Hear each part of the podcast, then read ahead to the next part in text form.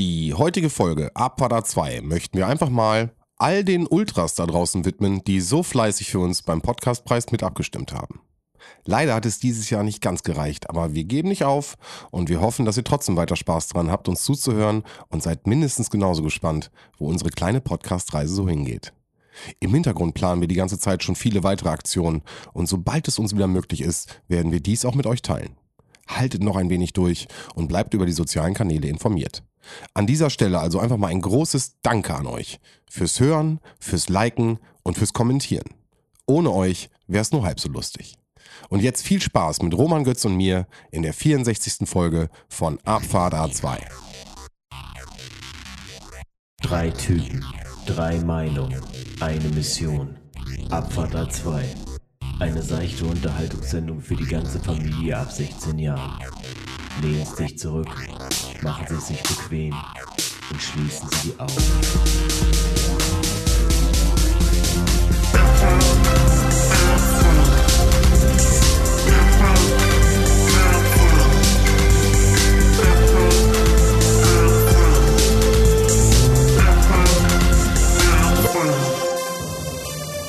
Kinder, Kinder, Kinder, Kinder. So sagte Jans Vater immer, wenn wir irgendeinen Scheiß gemacht haben, also sehr häufig. Und damit herzlich willkommen zu einer neuen Folge Abfahrt A2.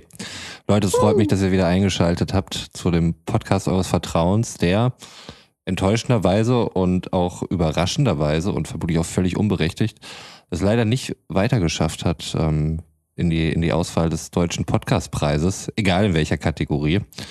Das ist enttäuschend, aber wir geben nicht auf. Äh, Wir nutzen das für uns. Wir werden jetzt der, der Underground-Podcast und werden uns hier alle radikalisieren. Götz und Sven, ihr seid natürlich auch wieder dabei. Was geht ab bei euch? Selbst in der Underground-Kategorie haben wir verkackt. Wie Underground kann man denn noch sein, oder? Das war wahrscheinlich Aber das eine Kriterium. Mangelhafte Reichweite war nicht das entscheidende Kriterium. nein, nein. Ja, okay. Und äh, sympathische Community anscheinend auch nicht, weil sonst wären wir weitergekommen. Natürlich. Aber ja, Götz, wie geht's dir? Gut, tatsächlich. Äh, ich habe ja äh, nach meiner Quarantäne jetzt so meine erste Arbeitswoche wieder hinter mir. Das heißt, mal wieder Menschen gesehen. äh, ich war äh, im Urlaub. Das habe ich, habe ich das letzte Folge schon erzählt oder habe ich das euch dann nur offline erzählt, dass ich äh, quasi direkt mit Ablauf der Quarantäne in Urlaub fahre? Nee, das habe ich online erzählt. Das hast du online erzählt, ja, ja. Wir waren live dabei. Grenzen sind fließend. Ich habe sogar ein Urlaubsfeelings-Video von dir bekommen und vielleicht nochmal online dafür. Nochmal vielen, vielen Dank. Ja, bitte, bitte. Ich liebe es ja, äh, Möwen zu sehen und äh, für mich hat Möwen immer direkt ein, ein Urlaubsgefühl und dann hast du mir von der Küste mit der Unterschrift Möwe, Ausrufungszeichen, eine Datei Man geschickt. noch weiß, worum es geht. Ja, genau, als hätte ich es nicht gewusst. Und äh, es war richtig schön. Ähm, ja, für mich ist es einfach direkt äh, ein Urlaubsgefühl, was da einfach aufkommt. Ja, und danke dafür. Für jeden. Ja, bitte. Was für mich auch. Warte mal, warum, warum habe ich dieses Video nicht bekommen, Götz? Aha. Weil du im Vorfeld nie äh, lautstark angemerkt hast, dass für dich Möwen ein Urlaubsgefühl auslösen. Okay, hättest du auch gar nicht. Aber ich fühle mich trotzdem benachteiligt. Roman, ich grüße dich. ich grüße dich an dieser Stelle. Du hättest das auch nicht so wertschätzen können wie Sven. Alles richtig, ja. ja, das war richtig schön. Aber ja, wie, wie, wie war's? Also erzähl mal. Ich meine, du bist ja jetzt jemand, der auch ein bisschen aus dem ganzen Alltagsstress so ein bisschen rausgekommen ist. Ich meine, Roman brauche ich nicht fragen, ob der im Urlaub war. Äh, es war tatsächlich mal wirklich entspannt. Also nachdem ich ja zwei Wochen ja nicht nur im Prinzip, sondern wirklich nur meine eigenen vier Wände hier gesehen habe, bis auf das eine Mal, wo ich dann nochmal zum Nachtest musste, war das echt äh, so ein kleines Abenteuer. Also mir war im Vorfeld ja auch schon klar, dass ich da keine Übernachtungsmöglichkeiten habe, weil äh, Campingplätze haben ja zu, auch in Schleswig-Holstein. Wobei das, also zumindest da in der Region, durchaus offener ist als hier. Also gerade auch sowas, was Gastronomie angeht, äh, fand ich krass. Das war wirklich wie so ein Kulturschock. Also wo man, wo man ja wirklich hier in Ostwestfalen gewohnt ist, äh, Essen wird, wenn überhaupt, nur abgeholt. Äh, Verzehr irgendwie im Umkreis von 50 Metern, ist das immer noch so Also- verboten? Genau, ja. Lieferservice läuft. Ja, ja, aber da äh, waren dann teilweise wirklich auch Cafés, die, die, die vorne brechend voll waren. Also wo, wo dann wirklich äh, auf Umsatz geschaut wurde und die Tische dann voll nah beieinander gestellt wurden. Das fand ich ein bisschen krass. Aber so generell war es echt mal wieder schön. Achso, vielleicht sollte ich sagen, ich bin an der Ostsee gefahren, nach Kiel. Und da war außen Gastronomie geöffnet, oder? Anscheinend schon. Da war Außengastronomie geöffnet, ja. Gehabt. Ich gucke gerade überrascht. Ja, Ja, aber. ich sehe es. Ja, äh, Ja, also auf jeden Fall war es äh, was krass. ja. Äh, aber ich habe ich hab halt nicht äh, in, der, in der Stadt äh, übernachtet, sondern äh, ich bin mit meinem Bulli halt eher Richtung St- Strand gefahren, so ein bisschen außen, so ein kleiner Ort namens Schilksee. Und da habe ich tatsächlich zwei Tage da auf der Straße dann verbracht. Im Bulli gekocht und mit, mit dem Gas kehrt und das war ganz angenehm. Na gut, die, die Inzidenz in Schleswig-Holstein ist auf jeden Fall weit unter 100. 66, glaube ich, zum aktuellen Zeitpunkt. 67. Mhm. Also äh, gerade der Norden ist da ja weitaus äh, verschont geblieben. Was dann ja auch die Rufe laut gemacht hat nach ähm, Touristen oder Ferienhausbenutzung. Da war ja da die Diskussion. Ja, richtig, genau, ich erinnere mich noch dran. Mhm. Äh, aber ich glaube, ab dem Montag danach äh, war dann geplant, dass auch Campingplätze wieder offen sein können, aber das hat mir dann ja auch nichts gebracht.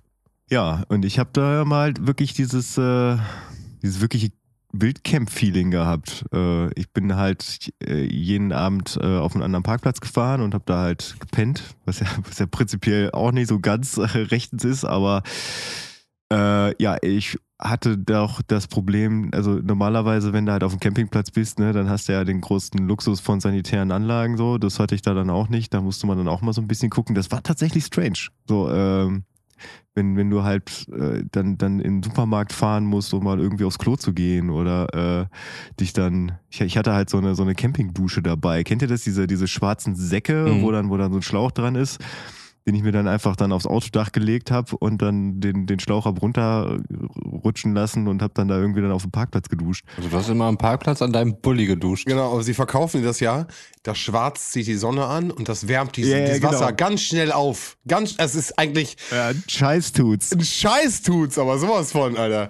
Ähm, na, es ist natürlich kein Vergleich mit der, mit der warmen Dusche, aber ähm, äh, Duschen kann man ja einfach mal an der Stelle sagen, äh, nach einer bestimmten Zeit ist es einfach überhaupt geil, Wasser überhaupt über seine Haut laufen zu lassen können, äh, Mhm. lassen zu können. So, auf jeden Fall. Ja, aber äh, man muss dazu sagen, es war zwar tagsüber warm, aber die eine Nacht von Freitag auf Samstag waren tatsächlich vier Grad draußen. Es war, sagen wir mal, empfindlich kalt. Ich musste noch nie in meinem Leben bei meinem Schlafsack wirklich das Guckloch oben zumachen. Äh, da war es soweit. Ich habe es irgendwie geschafft, nachts sowohl meinen Schlafsack aufzumachen, als auch die, die Jacke, die ich noch anhatte. Und äh, lag dann quasi dann in T-Shirt so in meinem Bulli und bin von der Kälte wach geworden, weil es wirklich so arschkalt war, dass ich, äh, dass ich mir dann schnell irgendwie wieder alles hochgezogen habe, äh, den, den Schlafsack dann wieder zugemacht. Das hat dann auch irgendwie bis morgens gereicht, aber das war, das war krass. Ich glaube, ich habe selten so gefroren in den letzten Jahren. Okay. Alter Pfadfinder-Tipp oder Pfadfinder-Frage, die erste, die mir in den Kopf kommt. Roman, hast du auch eine Frage im Kopf? Nee, ich glaube, ich hatte auch nicht so eine intensive Pfadfinderzeit wie du. Okay. Ähm, schläfst du mit Sachen im Schlafsack? Ich weiß, normalerweise soll man äh, quasi sich bis auf die Unterhose ausziehen und dann in den Schlafsack gehen. Also es gibt sogar die Regel, die Unterhose kann auch weg. Ich sag nur, umso weniger Textil, umso besser. Das sind Ähm, aber, das sind aber Pfadfinderregeln, muss man dazu sagen. naja, es ist Survival. Naja, Pfadfinder immer Survival-Regel, ne? Also das ist gleichzusetzen. Fähnchen Wieselschweif, Pfadfinder, Survival MacGyver. Das ist, das ist in, einer, in, einer, in einer Spalte zu rechnen. Okay, ich wollte nur einen Pädophilie-Joke machen, sorry. Also ich meine, ein Kumpel von mir, der, der hat äh, erzählt, dass er das beim Bund auch gelernt hat, wo ich ja nie war. Naja, es ist. Also von daher, das ist jetzt nicht nur Pfadfinder-Ding. Hm. Ich würde einen Pfadfinder gar nicht so weit vom militärischen ähm, Handeln wegsehen. Also wenn ich dir von unseren ähm, Prüfungen, Anführungsstrichen Prüfungen, äh, erzähle, dann äh, guckst du dich auch um. Wir haben äh, Speerproben gemacht und dann musstest du, die Aufgabe war, dass eine Person mit einer Zahl auf dem Rücken durch den Wald geht und deine Aufgabe war, sich zu verstecken, die Zahl auf dem Rücken zu erkennen, sie zu, zu notieren und am Ende eine Matheaufgabe zu lösen. So. Aber die anderen Leute durften, die mit den Zahlen auf den Rücken, die durch den Wald gelaufen sind, durften dich nicht gesehen. Wenn du dich bewegt hast und die dich gesehen haben, dann warst du raus. Das heißt, das waren schon diese ersten sneaky Prüfungen und das Ganze komplett spielerisch. Das war auf jeden Fall definitiv, ich sag nur, das waren schon die ersten Militärsachen auf jeden Fall, die ich da auf jeden Fall kennengelernt habe. Hat das eigentlich mal online gedroppt, dass ihr beide äh, eine Pfadfinder-Vergangenheit habt? Auch bisher noch nicht, oder? Haben wir Nee. gar nicht gesagt? Nee, bis jetzt noch nicht. Es, es ist essentiell eigentlich bei uns, Rumänchen, ne? Ja, ja, also es hat mich wahnsinnig geprägt auf jeden Fall. Also so bin ich dann irgendwann zum Kriegsdienstverweigerer geworden. Ja, ich auch. Ja, aber das kann man an der Stelle mal sagen. So, das, das hat mich genau dazu auch gebracht. aber es war trotzdem eine übelst prägende Zeit. Und ich denke gerne an diese Zeit in meiner Kindheit zurück. Ich glaube, du hast das wirklich länger gemacht als ich, oder? Also ich habe Ja. tatsächlich keine konkreten Erinnerungen, wie lange das ging. Also ich weiß, dass ich auf ein irgendeiner Fahrt mit war und ich hatte zwei Abzeichen. Ich hatte das erste Hilfeabzeichen und das Messerabzeichen.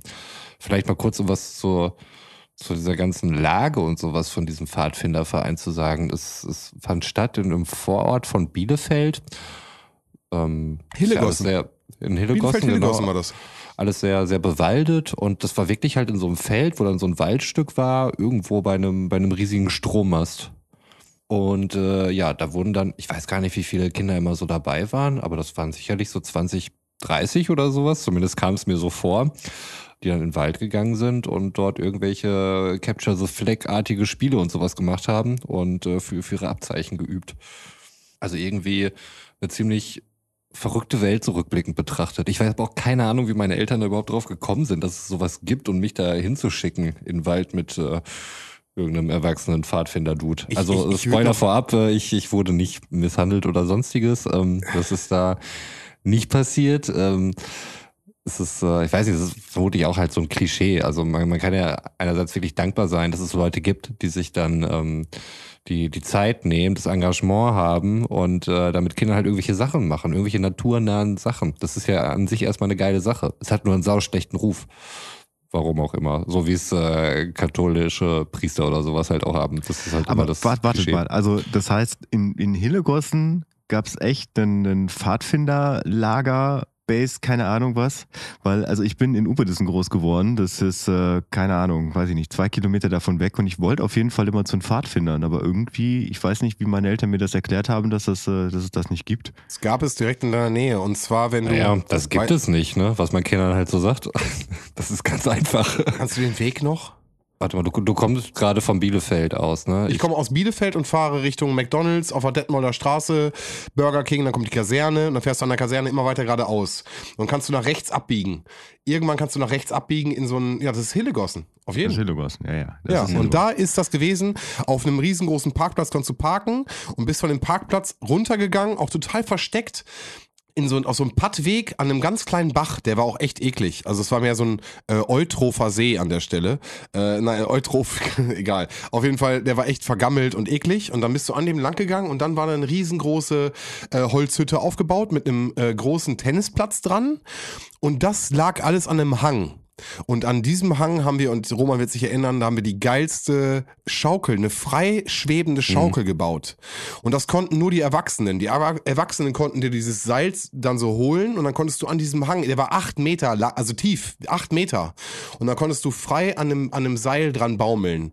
Und ich sag mal, alleine dafür hat sich Pfadfinder jeden, äh, jedes Wochenende definitiv gelohnt. Äh, Kleiner Callback auf die letzte Folge. Das ist wahrscheinlich auch der Grund, warum du bei der Spider-Man-App, äh, bei der Oculus Rift, äh, keine große Angst verspürt hast. Bis hä? heute nicht, ja. Wahrscheinlich, wahrscheinlich. Das fand ich damals schon geil. Und äh, Roman hat es eben so ein bisschen erzählt. Das Ganze wurde halt komplett zeremoniell be begleitet. Wir hatten halt eine Uniform, wir hatten ein, ein Halstuch. Das hatte erst gar keinen richtigen Knoten und du hattest nur so einfach dieses, nee, du hattest erst gar kein Halstuch. Dann musstest du Prüfungen ablegen und dann bekamst du das Halstuch. Das heißt, es wurden pres- verschiedene Prestigeobjekte wurden benutzt, die dich dazu angehalten hatten, bestimmte Sachen zu machen. Und dann wurden die Abzeichen, die du äh, ähm, bekommen hast, wurden dir auf das ähm, Hemd genäht, wenn man mal Lust und Zeit dazu gehabt hatte. Das gehört ja auch dazu. Ähm, dann wurden diese Abzeichen äh, dir aufs Hemd genäht und dann hast du halt, wie gesagt, wie diesen militärischen Stil irgendwann 20, 30 äh, Abzeichen auf dem Arm. Und äh, Roman sagt es gerade schon, ich glaube, du warst nur bei den, bei den, äh, bei den Pfadfindern damals, ne, bei den Wölfen. Wir waren ja die Wölfe damals. Mhm. Ja, ja, ja. Also ich war auch wirklich so kurz nur da, dass, dass ich nicht mal eine Uniform hatte. Also ich hatte die beiden Abzeichen, aber keine, keine Uniform. Aber ja, Ach, krass. stimmt, wo du sagst, Wölfe, ja. Ja, das, wir waren damals die Wölfe und dann hatten wir so eine Mütze, wie ich sie immer gerne trage, auch, äh, also prinzipiell so eine ähnliche Schirmmütze auf und in so ein grünes, grünes Gewand und eigentlich immer auch eine kurze Lederhose habe ich immer getragen. Ich war ein äh, typischer Lederhosentyp, ich habe das gerne gemacht und bin wirklich damit bis, ich sag mal, bis äh, 14, 15 bin ich damit auch durch die Gegend gelaufen. Ich habe nämlich dann wirklich, wie Roman schon gerade sagt, echt sieben Jahre damit verbracht und bin hinterher zu den Scouts aufgestiegen und habe halt selber dann auch ähm, eine kleine Truppe gehabt, um die ich mich gekümmert habe. Also auch da schon dieses äh, äh, Gruppengefühl, so- soziale damit reinfließen lassen, ja. Und das war, das war mein, wenn ich überlege, heute, glaube ich, auch ein großer, äh, großer Schritt für mich dann auch in die Pädagogik später zu gehen. Das heißt also da halt auch Mhm. schon irgendwie Interesse ähm, Natur, Interesse an Natur, an, an Survival. Ich meine, bis heute gehe ich gerne wandern und laufe gerne mit meinem Zelt auf dem Rücken durch die Gegend. Ähm, das habe ich halt damals äh, wahrscheinlich auch irgendwie ein bisschen, wurde das gefördert, ne? Und äh, das habe ich bis heute. Und äh, Grüße gehen raus an die äh, Rumänien-Crew. Äh, die waren auf jeden Fall sehr überrascht, als ich dann auf einmal aus dem Nichts irgendwie äh, ein Feuer äh, denen da hingezaubert habe. Und die meinten, na, das hätte ich ja jetzt nicht von dir gedacht, dass du da äh, jetzt ein Feuer machen kannst. Ich kann ja nur mal nur an so Hörspiele erinnern, das ging mir ja quasi genauso, du da einfach aus dem Nichts hinter der Villa auf dem Rasen das Feuer entzündet hast. Aber ge genau so, ich, ich könnte es prinzipiell noch. Also ich, äh, also wie gesagt, ich hab, wir haben damals eine Prüfung gehabt, ich werde es nie vergessen. Ähm, du musst, äh, du kriegst ein äh, Streichholz. Und das muss ich immer so an ein fünftes Element denken. Du bekommst ein Streichholz und äh, es ist egal, welche Windsituation, es ist egal, was du für ein Feuer baust. Es gibt ja dann das Jägerfeuer, das Pyramidenfeuer, also verschiedene ähm, äh, Feuerarten. Und du musst alles so bauen, dass es perfekt mit einem äh, Streichholz angeht. Und dann ist die Prüfung, dass du nur diesen einen Moment hast, wo du das äh, Streichholz anmachst und das Feuer sich entzünden kann. Und wenn es sich entzündet, hast du das Abzeichen und wenn nicht, hast du verkackt. Aber- aber und das ist einfach, doch- das ist das Abzeichen, weißt du, was ich meine?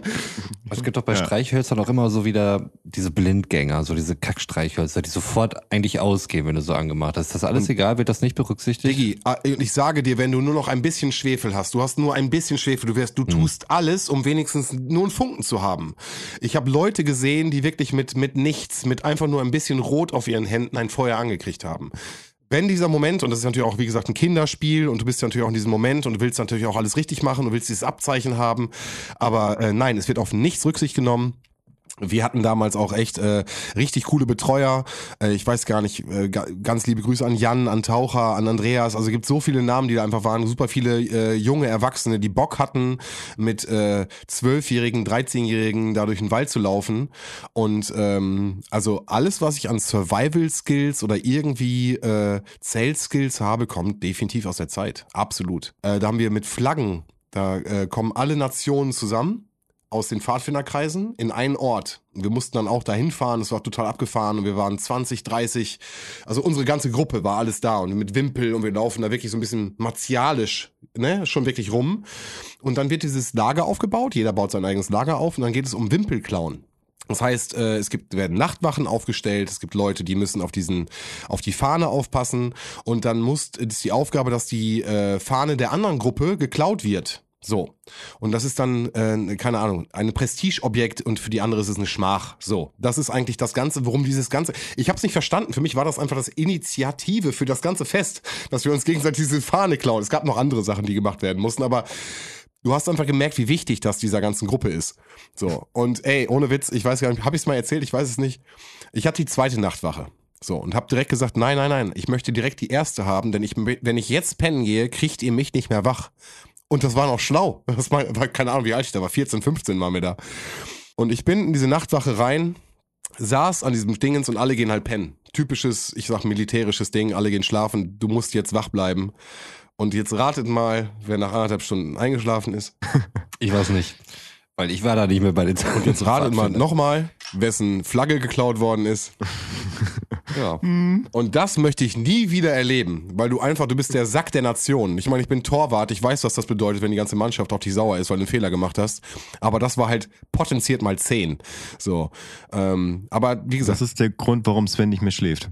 genau, seitdem schlafe ich einfach nicht mehr. Ich lasse das. Mit offen, ein offenes Auge ist immer am Start.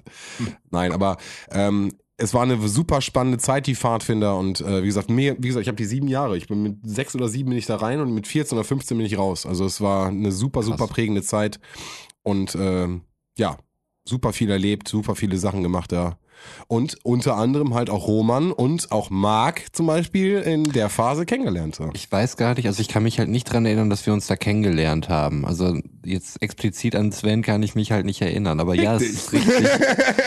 Dann kannst du dich mich daran an erinnern, dass, kannst du dich erinnern, dass du mich da Ja, kennengelernt ich hast? kann mich, ich kann mich an zwei Wirklich? Situationen erinnern. Da hatten wir einmal, standen wir an so, ist jetzt natürlich, ich denke jetzt wirklich an kind, Kindheit, ne? Wir Ja. standen an einem Baum und dann hast du gesagt, äh, irgendwie, wir- du, wir- du warst mit anderen Leuten auch unterwegs, aber ich stand halt an diesem Baum und wollte diesen Baum ritzen. Und ich hatte mein Messerabzeichen, hatte ich schon und wollte einfach cool sein. Und du standst unter diesem Trupp von diesen Jungs, standst du dabei, wo ich mein Messer dann in diesen Baum reinritzen wollte.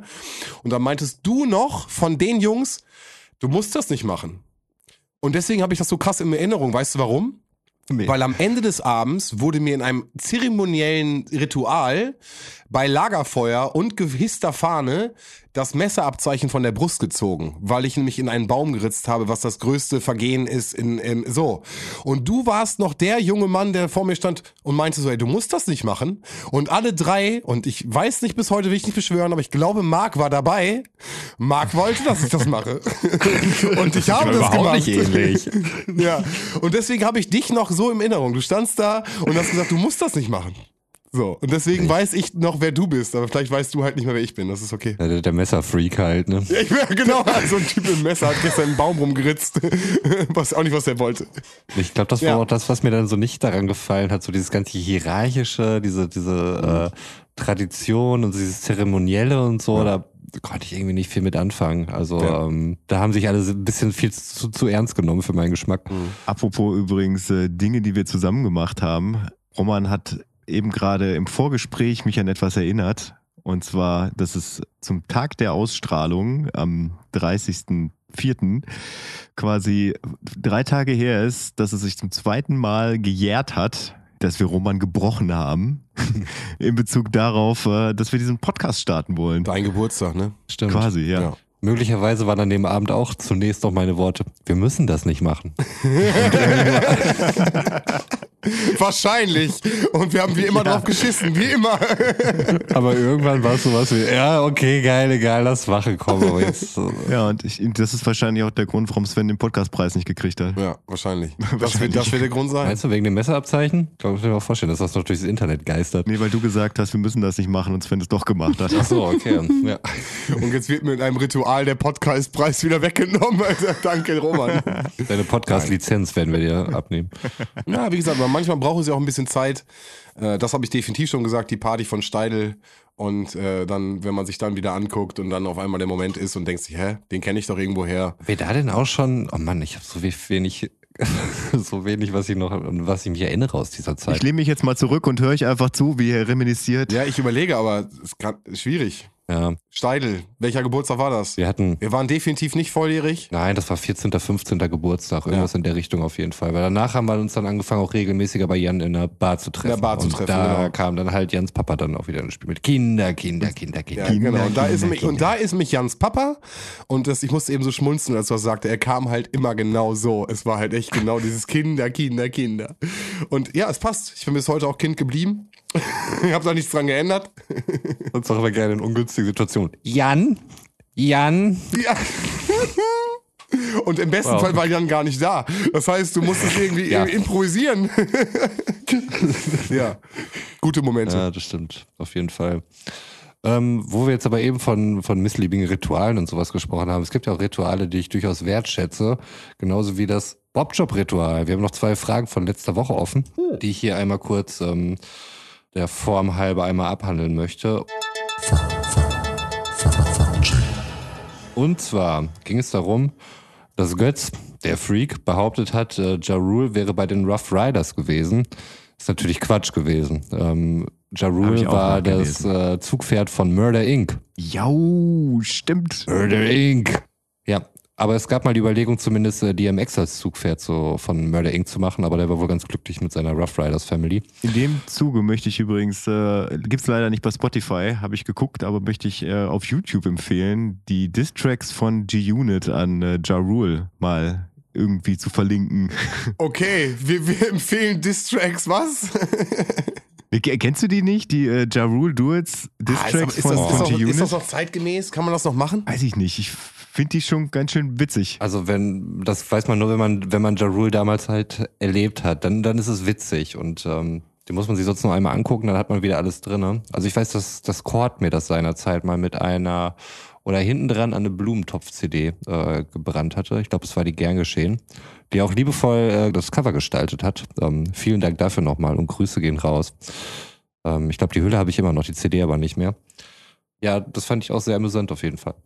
Also wie gesagt, für Ja Rule-Kenner. Okay, und das zweites? Das zweite war, ähm, es ging um das 24K-Album von Bruno Mars und Ja. äh, wir hatten überlegt, ob ähm, Mark Ronson seine Finger im Spiel hatte. Hatte er nicht. Also es waren, weiß ich nicht, fünf, sechs verschiedene Produzenten dabei oder sowas daran beteiligt an dem Album. Ähm, Mark Ronson war keiner von denen. Ah. Ja. Das war schon. Das war's. Bob Job Das waren over. Ich habe noch einen anderen Ja. im Kopf. Was denn? Ja, Nicht explizit, sondern ich habe einfach gedacht, das wäre noch was anderes. Ja, meckern einfach mal, weil, nee, nee. weil du so irgendwelche Gefühle hast. Ein Bauchgefühl, Frau Männchen, ein Bauchgefühl. Ja, vielen Dank, Roman, auf jeden Na, Fall. na, Roman, vielen Dank. Ey, immer gerne. Ich habe schon länger keinen, keinen Bobjob raus, mehr ne? gemacht, weil, weil Götz hat mir die ja weggenommen. Ja, stimmt. Die Deutschen nehmen uns Achtel Ausländern immer die äh, Rechercheaufträge weg. Okay, okay, okay. Okay. Aber äh, um nochmal einen Turn back zu machen, Turn back, wohin, wohin turnst du? äh, ich, ich turn dazu, äh, Sven, wie war deine Woche? Ach Götz, meine Woche. Wo soll ich da anfangen? Montag. Montag. Montag war ein schöner Tag. Nein, pass auf. Und zwar ähm, möchte ich euch von einer Sache oder von einem Erlebnis erzählen, ähm, was mich nicht nur diese Woche, sondern immer mal wieder in meinem Leben ähm, aufmuntert. Und äh, nachdem wir oft jetzt eine sehr negative Sachen zu verarbeiten haben, ähm, möchte ich euch einen Trick meiner Weise mal, einfach mal erzählen, was ich nutze, um einfach wieder bessere Laune zu bekommen. Ja? Gerade momentan, wir sitzen alle zu Hause, wir äh, müssen das Internet, wir müssen das Internet nutzen, um irgendwie ein bisschen Spaß zu haben. Und ähm, für mich ist es ein Kanal, den ich nutze oder eine, ein Ventil, was ich nutze. Und ich, das ist ein Geheimrezept vielleicht sogar. Ich weiß es nicht, vielleicht ist es ein Geheimrezept. Und ich möchte das heute hier droppen. Wenn es mir schlecht geht und ich schlechte Laune habe, dann mache ich mir gerne American God's Talent an.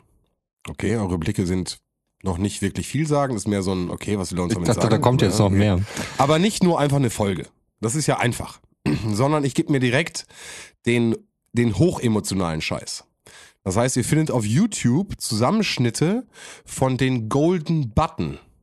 Wisst ihr, was der Golden Button ist? Nein, aber ich habe mich die seit Wochen Okay. gefragt, was das im Okay. Redaktionsplan bedeutet. Das heißt, wenn bei American God's Talent, gibt's auch bei unserem, äh, aber das ist dann nicht, das ist äh, nicht genug Emotion für mich. Es ist nicht amerikanisch genug. Es ist nicht, es muss more emotional. Nein, und ich würde sogar sagen, dass es äh, englische God's Talent ist sogar noch besser. Also ähm, spreche ich gleich drüber. Auf jeden Fall, wenn eine Person vorne ihre Präsentation hat. Ihr kennt das Prinzip, äh, Deutschland sucht den Superstar, Person geht nach vorne auf die Bühne, präsentiert etwas und drei, vier Leute sitzen da vorne und sagen, finde ich gut, finde ich nicht gut, äh, X, bla bla bla. Kennt ihr ja, ne? Das Prinzip.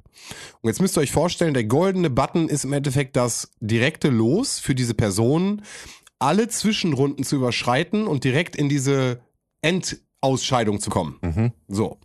Das heißt, dieser Golden Button ist ein, ein Freilos für, du musst dich nicht durch alle Leute schlagen, du bist eine wunderschöne, wundertolle Person und du machst das gerade super. So, eine, eine große Wertschätzung.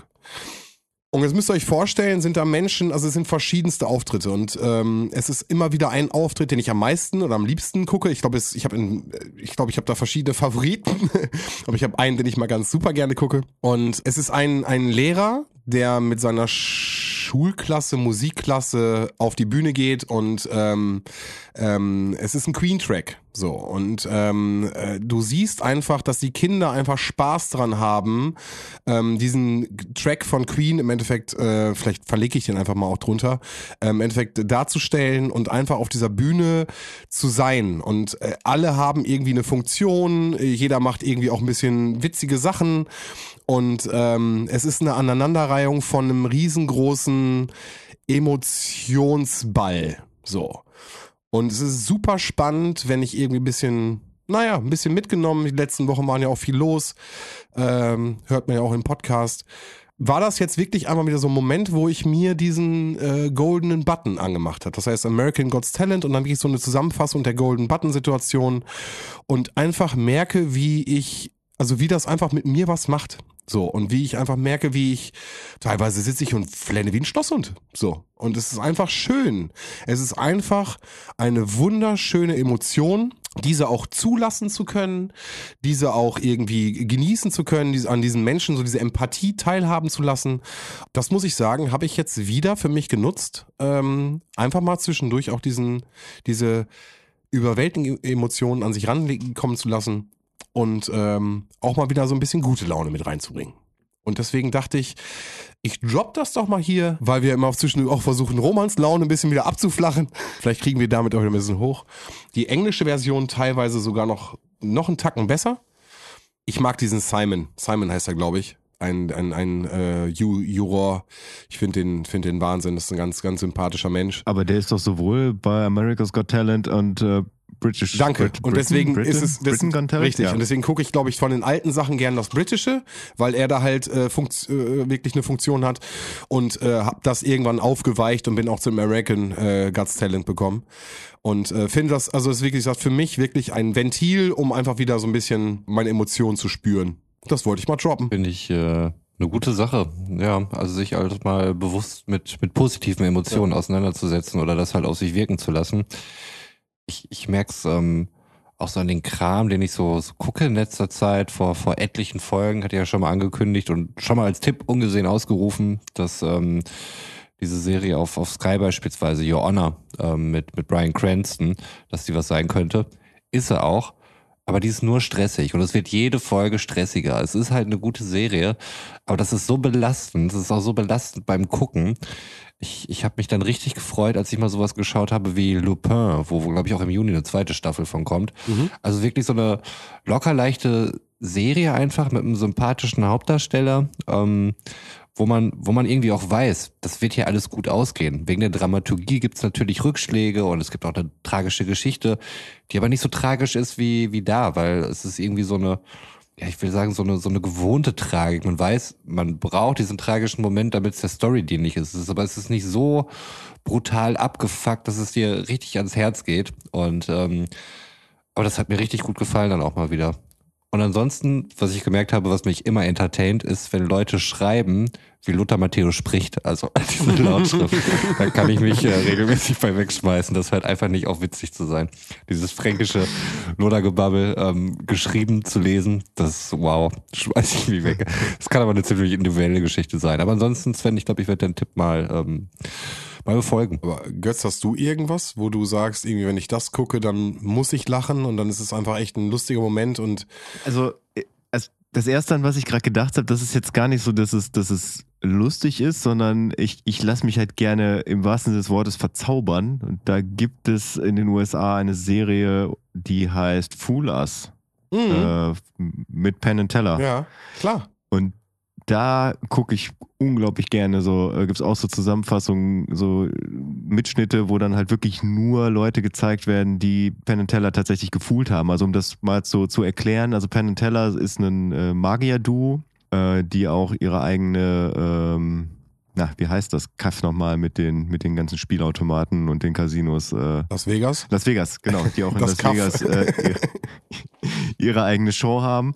Und die sind äh, damals in in 70er, 80ern dadurch berühmt geworden, dass sie äh, gezeigt haben, dass es keine Magie gibt, sondern dass es alles nur Illusion ist. Also die dann äh, auch immer wieder Tricks halt live erklärt haben und wie, wie das halt zustande kam. Ähm, ja, und da geht es im Prinzip in dieser Serie drum. Also, dass da diese beiden Zauberer sind. Es gibt mehr oder minder bekannte Magier, die dann auf die Bühne kommen, da fünf Minuten äh, einen, einen, einen Trick vollführen und Penn und Teller müssen dann halt im Nachhinein dem erklären, was sie gerade gemacht haben. Also im Prinzip das Ganze so entzaubern. Aber das machen sie in so einem Magiercode, den prinzipiell keiner versteht.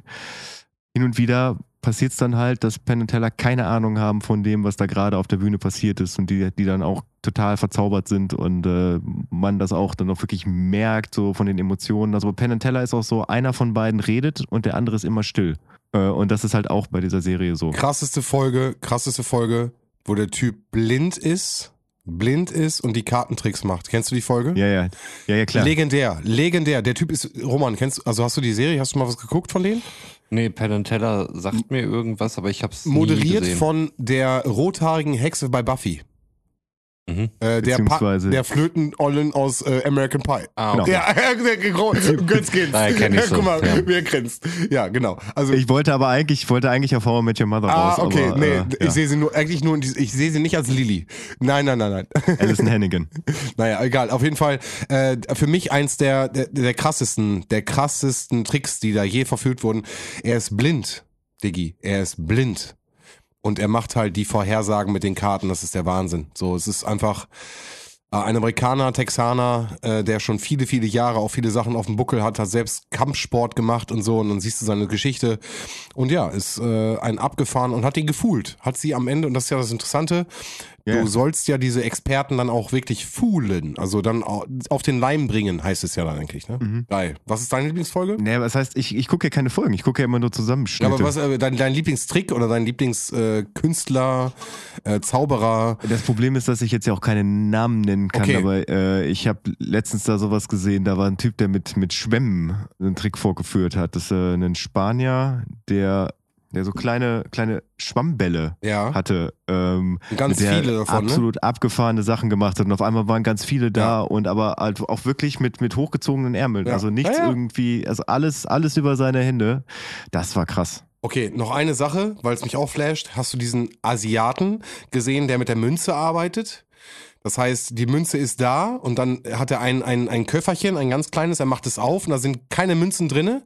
Und dann schüttet er und auf einmal kommen da ganz viele Münzen raus. Super viele. Und er kann Münzen erschaffen. Also er schiebt die nach links, dann sind sie weg, dann schiebt sie nach rechts, neue Münzen sind da. Und er kann die ganze, also er, er schafft neue Münzen ohne Ende. Also wie gesagt, auch, also Teller auch ein Wahnsinnstipp an der Stelle, auf jeden Fall. Ja. Das macht mich auf jeden Fall immer wieder glücklich. Aber Roman, äh, merke ich, hat noch eine komplett neue äh, Welt vor sich. Ja, offensichtlich. Also Und das gepaart mit der Golden Button, also da bist du auf jeden Fall für die nächsten. Mann, ich also werde du ja vor, so glücklich in die nächste Folge kommen. Endorphin nicht einschlafen können. Ey, und ist nicht einfach auch schon fast wieder die nächste drei Fragezeichen?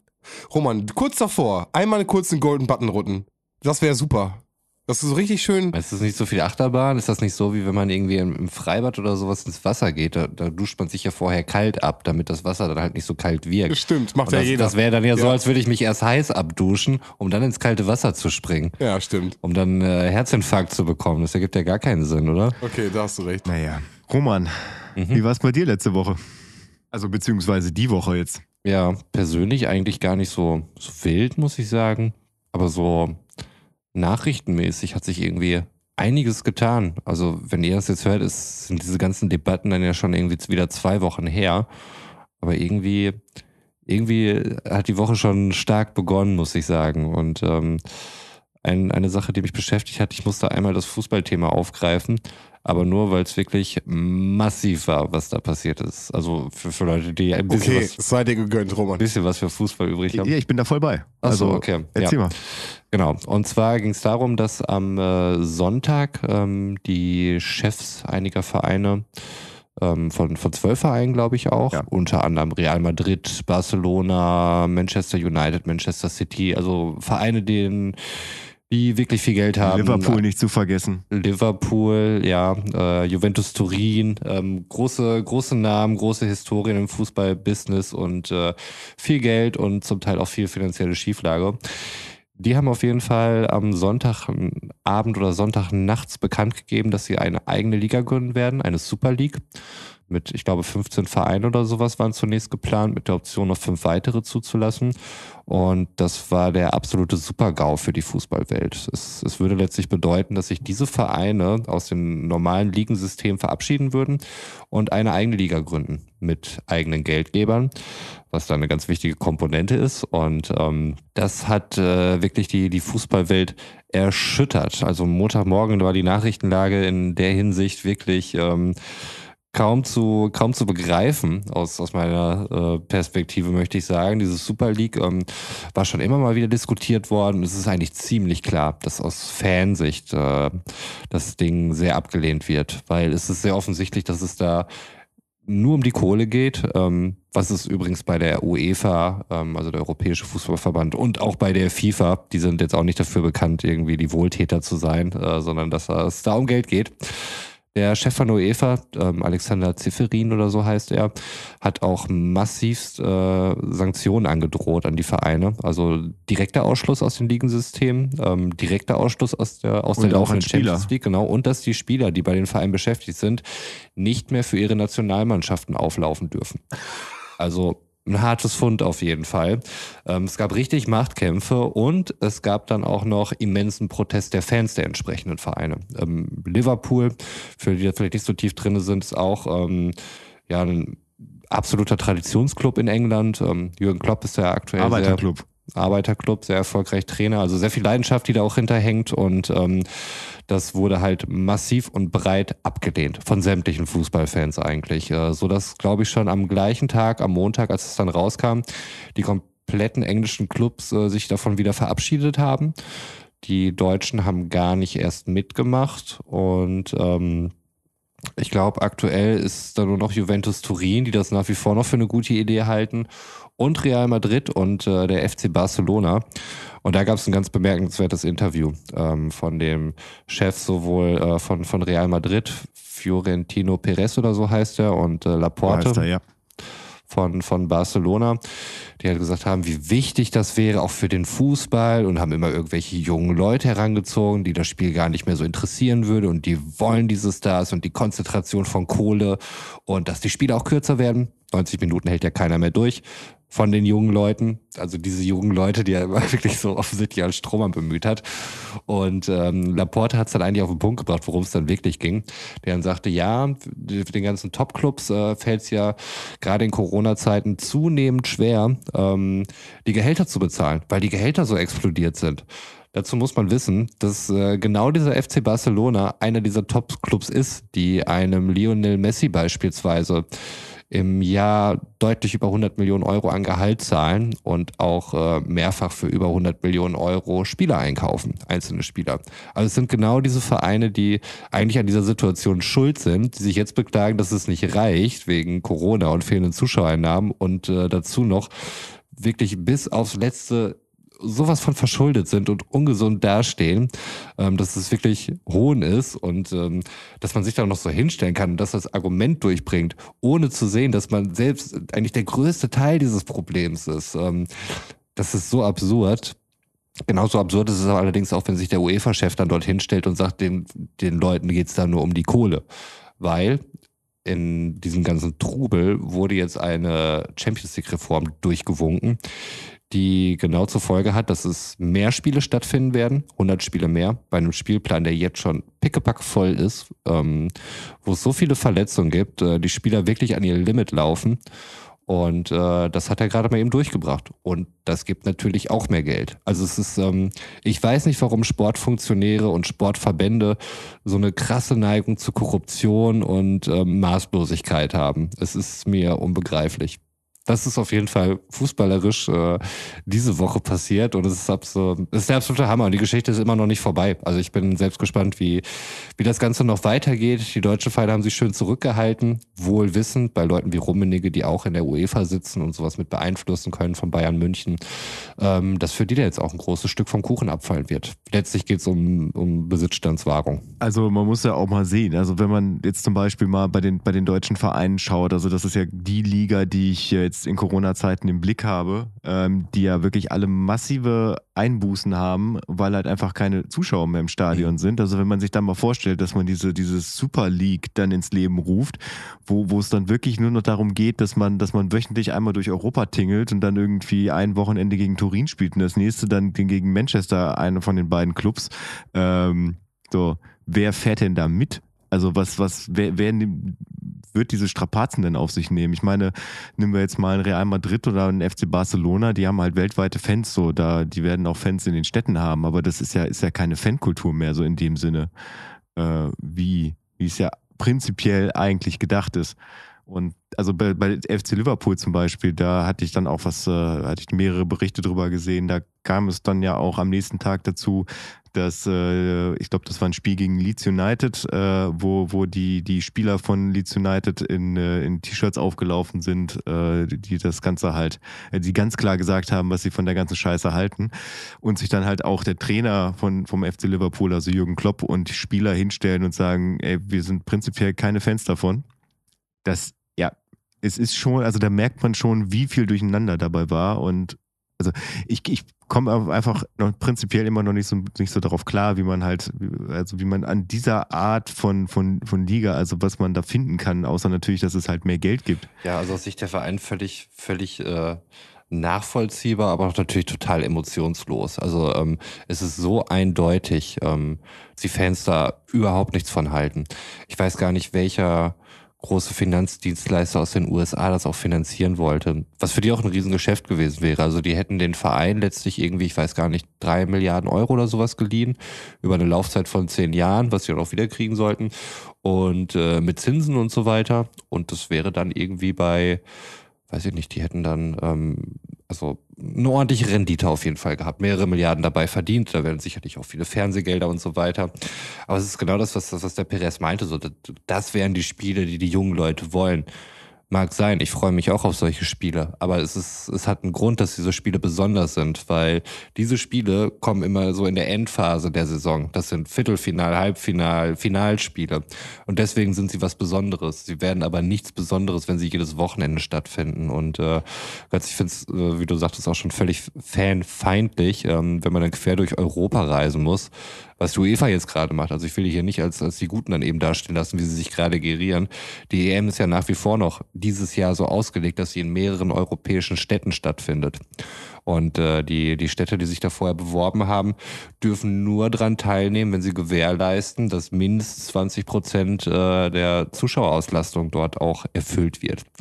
Wie krank ist das, in Zeiten von einer Pandemie einen Wettbewerb so zu gestalten? Also ich finde es sowieso schon absurd für, für irgendwelche Freundschaftsländerspiele, bescheuerte Qualifikationsspiele und auch Champions League kann ich zum Teil nicht nachvollziehen, dass die Leute quer durch Europa reisen, um den Zirkus dann irgendwie am Laufen zu halten. Mir ist natürlich klar, dass es da um viel Kohle geht, aber so eine EM, die ich schon schwierig finde. Ich meine, sie wurde jetzt um ein Jahr verschoben, aber was spricht denn dagegen, das irgendwo stattfinden zu lassen, an einem zentralen Ort, wo man dann vielleicht auch wirklich die ganzen Leute dann eben entsprechend in Quarantäne dann hat und die nicht alle quer durch Europa reisen zu lassen? Was ist das für eine Scheiße? Und da haben wir noch nicht mal mit Katar angefangen. Also da sind wir dann bei der FIFA. Also es ist viel, viel Kacke, die da im Moment in der Richtung läuft und für, für Leute, die sich für Fußball interessieren, ähm, irgendwie schlimme Entwicklung, weil die, die Schere zwischen Arm und Reich bei den Vereinen, was sicherlich auch gesellschaftliche Dinge sind, aber da möchte ich jetzt nicht anfangen, gerade wenn man so auf die Uhr guckt. Ähm, aber die Welt auch immer größer und die Leute oder die Mannschaften, die in der Champions League sind, kriegen einen richtigen Batzen Geld. Das, das kannst du halt nicht covern, wenn du nur in der nationalen Liga spielst oder wenn du in der, in der äh, Euroleague oder sowas spielst. Und das reproduziert sich dann halt. Die, die Vereine kriegen Geld, können halt neue Spieler kaufen, sichern ihren Platz und nationale Ligen, Meisterschaften. Bayern ist jetzt, keine Ahnung, acht, neun Mal hintereinander Meister geworden. Das, das äh, sieht man in anderen europäischen Ländern ebenso. Und dass es immer die gleichen sind, die Champions League spielen zumindest. Ähm, du wirst wahrscheinlich nie wieder sowas erleben wie, wie damals, als, als der erste FC Kaiserslautern aus der zweiten in die erste Bundesliga aufgestiegen ist mit Otto Rehagel und in der Saison Meister geworden ist. Das ist undenkbar, dass sowas heute nochmal passieren kann. Und das finde ich irgendwie schade in meiner Bubble findet das gar nicht statt. Deswegen finde ich es spannend, so von dir und auch Götz, dass ihr so dabei seid und dass ihr so, naja, ich merke schon, Feuer und Flamme auch einfach in diesem Bezug seid. Ich gucke da auf einem, mit einem ganz anderen Blick drauf. Ähm, ganz anders. So.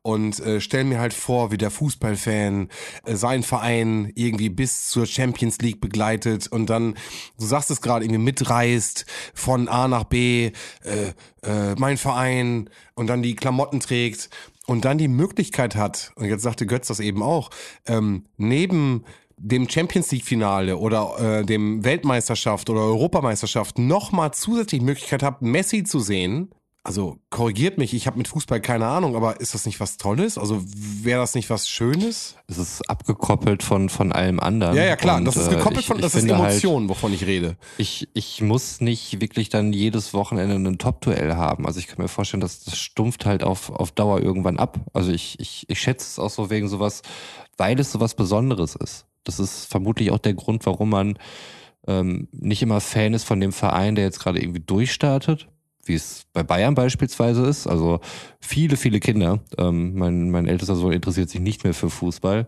Aber als er es getan hatte, ist er halt in der Zeit damit groß geworden, wo Bayern halt nur Meister geworden ist. Und für ihn war es völlig klar, dass, dass ich Bayern-Fan werde, weil das sind die geilsten.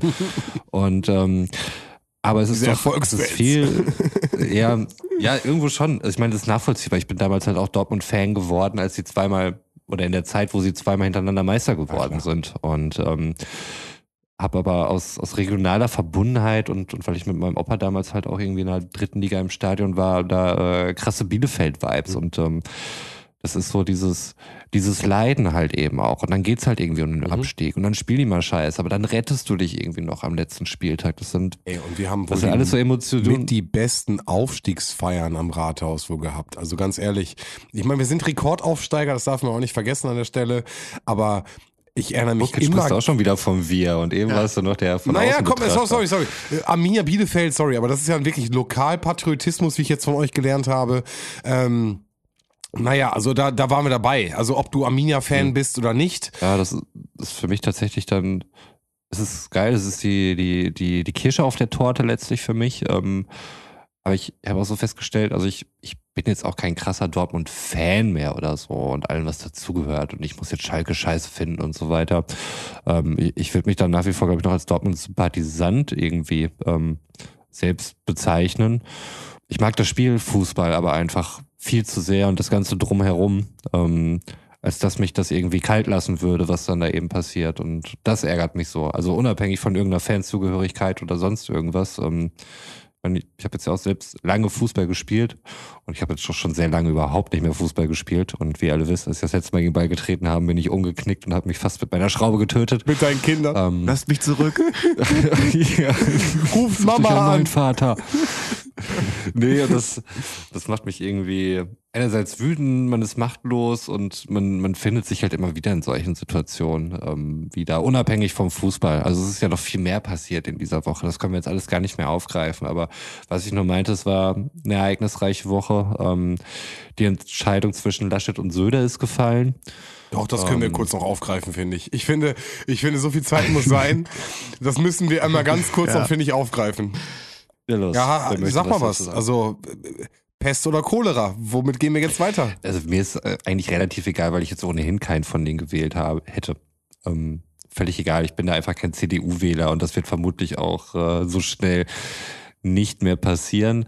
Ich fand das ganze Geschachere halt ähm, widerwärtig für eine Regierungspartei, die sich gerade eigentlich um eine Pandemie kümmern sollte und es war halt äh, über eine Woche kompletter Stillstand. Ähm, Markus Söder, der, der vorher noch sagt, ja gut, wenn ja gut, der Ja, gut, äh. genauso gesagt, wenn, wenn das CDU-Präsidium sich da irgendwie für, für, für Armin Laschet entscheidet, dann ähm, akzeptiert er das. Hat er dann nicht, weil er dann nachher gesagt hatte, er hat sich das mit einem Kniff offen gelassen. Der Typ lässt, überlässt ja nichts dem Zufall. Das ist ja ein absoluter Medienprofi, muss man sagen. Und deswegen genießt er halt gerade auch, oder zumindest hat er davor in der Bevölkerung und auch unter vielen CDU-Lern extrem viel Zustimmung ähm, bekommen. Und äh, ich glaube, es war die Zeit, die sich dazu hinreißen lassen hat, eine, eine Story über ihn zu schreiben und äh, sowas mit der Daddy der Nation, was ich super ekelhaft fand. Ähm, diese Headline alleine schon und die Vorstellung, wenn du den Typen dann irgendwie dabei siehst. Ja. Ähm, naja, er hat sich auf jeden Fall rausgeredet und sagt dann, nein, er, er rede von einer breiten Zustimmung. Die war ja nicht gegeben. Er hat auf Zeit gespielt, weil, weil viele aus der CDU sich irgendwie für ihn positioniert haben, weil sie jetzt auch den Eindruck haben, mit ihm kann man wahrscheinlich eher eine Wahl gewinnen. Ähm, könnte ich mir auch gut vorstellen. Es ist ein totaler Populist, der sofort sein, sein Fähnchen in den Wind wirft. Ähm, vor einiger Zeit hat er noch von Asyltourismus ähm, schwadroniert. Ähm, jetzt macht er auf einmal einen auf grünen Kanzler und, und einer, der irgendwie durchgreift in seinem Bundesland, was die Inzidenz nicht nahelegt. Und ähm, die, die Ideen, die er da präsentiert, sind halt auch ähm, nicht unbedingt seine, ähm, aber, aber er hat ein gutes Gespür dafür, das so darzustellen. Also die Außendarstellung, ich glaube, er kommt ja auch aus der Medienbranche, hat da zumindest gearbeitet, ähm, der, der weiß halt, wie man kommuniziert und da ist, passiert halt nichts zufällig und ähm, sich da wirklich sowas zu erlauben, also ich glaube, letztlich hat es allen geschadet. Seiner Söder selbst hat es möglicherweise gestärkt, seine Position. Ähm, ich weiß nicht, ob er es mitgekriegt hat, aber die CSU hat jetzt auch bekannt gegeben, dass man sich online bei ihr ähm, in die Partei eintreten kann und dafür groß Werbung gemacht. Wird der CDU möglicherweise auch nichts besonders gefallen. Man hat Laschet dabei beschädigt, was ich jetzt auch nicht weiter tragisch finde. Ähm, nichtsdestotrotz hat er es irgendwie geschafft, sich intern durchzusetzen. Das kriegt er irgendwie immer hin. Aber er, er kriegt, glaube ich, nicht die, die Liebe vom Volk, die so eine Person dann irgendwie benötigt. Ob es ihm das juckt, weiß ich nicht. Äh, parteiintern scheint er da irgendwie sein Standing zu haben oder er weiß, an, an welche Leute er sich da eben wenden muss, um seine Interessen durchzusetzen. Aber ich glaube, die haben damit arg verloren. Und man hat es dann ja auch gesehen bei Annalena Baerbock. Nächste große Meldung, ähm, Kanzlerkandidatin der Grünen, dass sowas halt auch sehr viel professioneller, reibungsloser funktionieren kann ähm, und auch äh, seriöser. Ja gut, die sind doch beide in Berlin, ne? Also sobald ein Söder aus Bayern äh, irgendwie nach Berlin kommt, das merkst du sofort. Ich meine, die Bild, Entschuldigung, Götz, du bist sofort dran, äh, ähm, hat auch äh, ganz viel einfach nur so Bildmaterial, wie nur ein Auto da steht, so aufgebauscht. Mhm. Ähm, der Söder ist da, so bla bla bla, weißt du, was ich meine? Oder mhm. äh, ja, ja. Söder fliegt mit seinen äh, Parteigenossen mal kurz rüber und das macht natürlich viel mehr Aufruhr, als wenn äh, Baerbock sich mit kurz mit seinem, mit ihrem äh, äh, anderen Kanzlerkandidaten Partner zusammensetzt und sagt, ey komm, wie machen wir es jetzt, ne? Ja, da übrigens an dem äh, auch nochmal äh, witziges Detail, was du gerade genannt hast, Sven, ähm, wo Markus Söder sich jetzt ja auch so als der, der grüne Typ irgendwie darstellt, weil er halt jetzt gemerkt hat, dass das bringt offensichtlich Stimmen fliegt er mit einem Privatjet nach Berlin, anstatt irgendwie mit dem Zug zu fahren, was von Nürnberg aus ungefähr vier Stunden dauert oder so eine Direktverbindung wäre. Ich habe mich jedes Mal gefragt, wenn, wenn halt wieder Ministerpräsidentenkonferenz war und dann, dann die Kanzlerin vor die Kamera getreten ist, äh, dann auch mit dem, ähm, mit dem quasi dem Delegierten der Ministerpräsidenten, dem regierenden Bürgermeister von Berlin, dessen Namen ich gerade vergessen habe. Shame on me. Ähm, Müller. Müller, Müller. Ich glaube Müller heißt er, ne? Ja, äh, was machte Markus Söder da immer? So, der dann tatsächlich dann immer für diese Konferenzen nach Berlin gereist ist, äh, was ich in der jetzigen Zeit tatsächlich nicht unbedingt ein gutes Statement finde. Naja, spricht halt für Bayern, ne? Ja, ja und? Also jeder andere Ministerpräsident spricht halt für sein Bundesland und die bleiben halt auch zu Hause und machen das mhm. über, über dir Videokonferenz. Ich gebe dir recht. Ich sag's nochmal. Ja, absolut richtig. Er spricht für Bayern. Ja, ja aber das, da hat er halt die Bilder, dass er neben der Kanzlerin dann ja. auch steht und ähm, was ihn halt nochmal genau. ganz anderes Standing der, eben in der öffentlichen Wahrnehmung was verleiht. Aus, genau, und was für mich zu der Kanzlerfrage überhaupt geführt hat. Das heißt, äh, ein Laschet wollte jetzt einfach klare Kante haben. Er wollte wissen, wo steht er. Ja, er hätte aber, glaube ich, auch gemerkt, dass es ihm schadet. Ja, er hat es, alle Medienauftritte haben ihm nur geschadet. Und Söder geht als Kanzler der Herzen daraus und äh, Laschet geht korrigiert mich da gerne, aber als kleiner wütender Zwerg daraus, der jetzt gesagt hat, so jetzt macht mal alle das, was ihr, was ihr, was jetzt will ich eine klare Kante, so und der hat er ja bekommen. Ja, der hat, ich glaube, der hat einfach nur gemerkt, jetzt hätte es noch mehr Zeit gedauert, wäre der Druck noch größer geworden, ja. ähm, Söder dann zu wählen und deswegen wollte er schnell cutten, weil er jetzt noch die Leute im Griff hat. Ob das gut für ihn ist, Ob, keine Ahnung. Ist nicht meine Partei, weiß ich nicht. Weiß auch nicht, aber offensichtlich sind die Wähler ja sehr vergesslich, wenn, wenn jemand wie Markus Ich wollte gerade sagen, also wir haben jetzt wir haben jetzt gerade April, im September wird gewählt und bis dahin äh, ist das wahrscheinlich dann auch schon irgendwie wieder vergessen oder wird verwischt. Aber was ich sehr interessant finde, ist, dass halt momentan von der CDU dann auch dieser Sprech ist, dass, äh, dass äh, Olaf Scholz im Prinzip ausgeklammert wird. So als, als die Gegnerin gilt jetzt mhm. gerade Annalena Baerbock. Das finde ich auch sehr interessant in dieser, in dieser öffentlichen Debatte, beziehungsweise dass die SPD da eigentlich auch gerade gar kein wirkliches Gegenstatement zu hält. Ich finde die Grünen als starken Konkurrent sehe ich da auch. Ja. Jungs. Nehmen wir das als Schlusswort. Ja, es bleibt abzuwarten. Und äh, ich finde, noch ein kurzer politischer Exkurs am Ende. Genau das Richtige für uns. Wir sind äh, rasant gestartet, rasant abgefahren am Ende. Ist doch perfekt. So, ich verabschiede mich. Ich bin raus und äh, wünsche euch einen schönen Abend, gute Nacht egal wo ihr gerade seid. Und gebt ab. War der Start wirklich so rasant? Ich habe das jetzt schon gar nicht mehr im Kopf. Schreibt es uns doch in die Kommis. Und ich möchte diesen Podcast beenden, wie ich ihn begonnen habe. Kinder, Kinder, Kinder, Kinder. Ich hoffe, ihr schaltet auch nächste Woche wieder rein. Macht's gut. Bis dann. Ciao. Ja, und auch ich verabschiede mich aus dieser Folge Abfahrt A2 und äh, wünsche euch einen schönen guten Morgen, einen schönen guten Mittag, einen schönen guten Abend oder wie in meinem Fall jetzt auch eine schöne gute Nacht. Und ich verabschiede mich mit äh, sinnlosem Wissen aus diesem Podcast. Und zwar, wir haben ja heute mal wieder seit langem das Fußballthema rausgekramt. Und äh, es ist ein Fakt zur letzten Saison. Also jetzt nicht die laufende Fußballsaison, die ja demnächst auch zu Ende geht, sondern die davor, die ja im Prinzip durch den Anfang der Corona-Pandemie äh, in Stocken geraten ist und äh, dementsprechend sehr lange Pause hatte, äh, um dann im Hauruck-Verfahren dann im Endeffekt dann doch irgendwie zum Ende gebracht zu werden. Und zwar dreht es sich dabei, denn wir haben ja heute den 30.04., äh, um den 30. Geburtstag von Robert Lewandowski, äh, beziehungsweise nicht seinen 30. Geburtstag, sondern sein Alter 30. Das war nämlich das zu Beginn der Saison 2019-2020. Und zum Ende der Saison 2019-2020 war Robert Lewandowski 32. Das heißt, er hat quasi in dieser Saison zwei Geburtstage erlebt und ich glaube, das passiert nicht allzu häufig. Und damit äh, gute Nacht. Wow. Okay. Fällt mir dazu nicht ein. Gute Nacht.